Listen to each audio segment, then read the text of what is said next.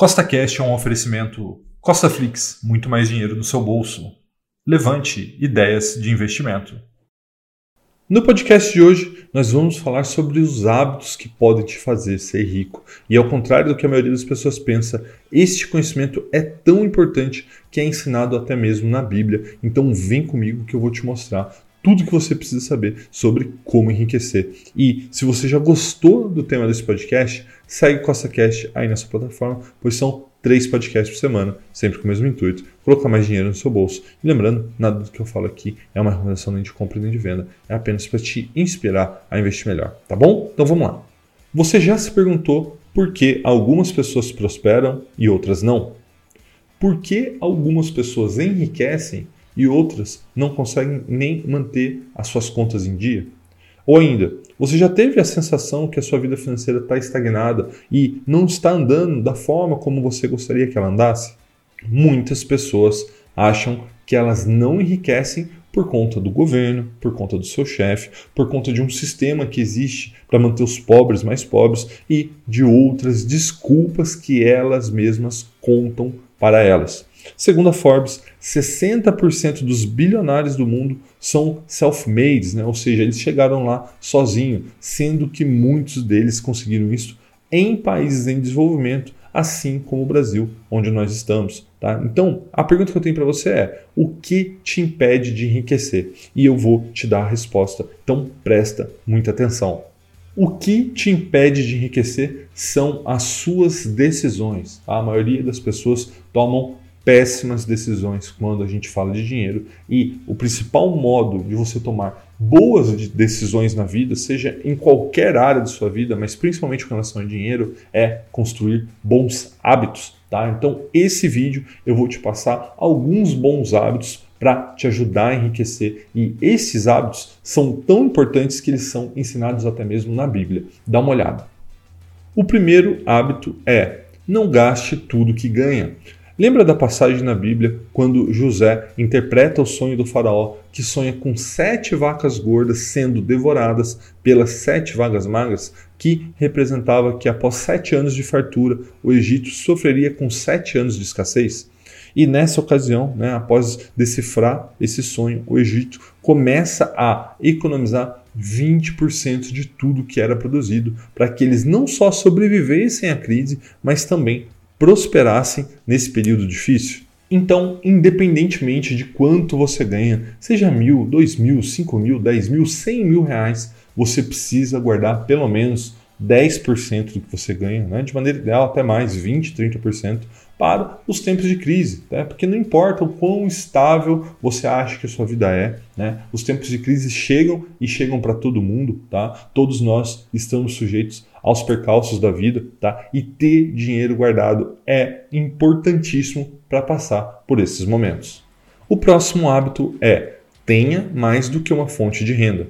Não importa o quão estável você acredita que a sua fonte de renda atual seja, você não pode ter apenas uma. Salários podem ficar defasados com o tempo por conta da inflação. Você pode ser demitido, as empresas podem falir, a sua empresa pode falir caso você seja empresário. Não importa o quão estável você acha que a sua vida é, estabilidade não existe. E assim está escrito na Bíblia, em Eclesiastes plante de manhã a sua semente, e mesmo ao entardecer, não deixe as suas mãos ficarem à toa, pois você não sabe o que acontecerá, se esta ou aquela produzirá, ou se as duas serão igualmente boas. Aprenda uma segunda profissão, tenha um segundo emprego, empreenda, ensine algo para as pessoas. Hoje com a internet você pode literalmente ajudar milhares de pessoas e ganhar dinheiro com isso. Não existe desculpa para depender apenas de uma fonte de renda. O próximo hábito é tenha uma reserva de emergência. Existem as emergências boas, com a possibilidade de fazer um bom negócio, por exemplo, assim como existem as emergências ruins, como o desemprego ou um problema de saúde. Mas o fato é que as emergências acontecem na vida de todos nós. E existem problemas que, caso você não tenha dinheiro para resolver, podem dilapidar o seu patrimônio de uma forma inimaginável. Quem nunca viu alguém vendendo um carro 20, 30% mais barato do que o preço de mercado porque precisava do dinheiro com urgência? Então, novamente, eu vou citar Eclesiastes, né, que lembrando, foi escrito pelo homem mais sábio que já existiu, o rei Salomão. Então, está escrito lá dessa maneira. Porque a sabedoria serve de defesa, assim como de defesa também serve o dinheiro. E aí muitas pessoas me perguntam assim, Rafael, eu até quero fazer minha reserva, mas eu não sei como fazer, onde eu coloco, qual é o tamanho que ela deve ter. Então, anota essa informação, ela é muito importante, tá? Pega seis meses dos seus gastos. Então, se você gasta, por exemplo, 5 mil reais por mês, seis vezes isso seis meses né, dos seus gastos são 30 mil reais, tá? Então pega esse dinheiro e coloca numa conta poupança, tá? Isso já vai resolver o seu problema. É lógico que dá para fazer melhor do que isso, né? Fazer outros investimentos, mas mais importante do que fazer esse dinheiro render horrores é você ter ele guardado em algum lugar. Então faz uma conta poupança, às vezes uma conta num banco digital para deixar separado da sua conta bancária, mas é importante que você guarde seis meses dos seus gastos, tá? O próximo hábito é coloque o seu dinheiro para trabalhar. O dinheiro é um péssimo mestre, mas um ótimo servo. Você precisa colocar ele para trabalhar por você, gerando renda passiva para que um dia você possa parar de trabalhar.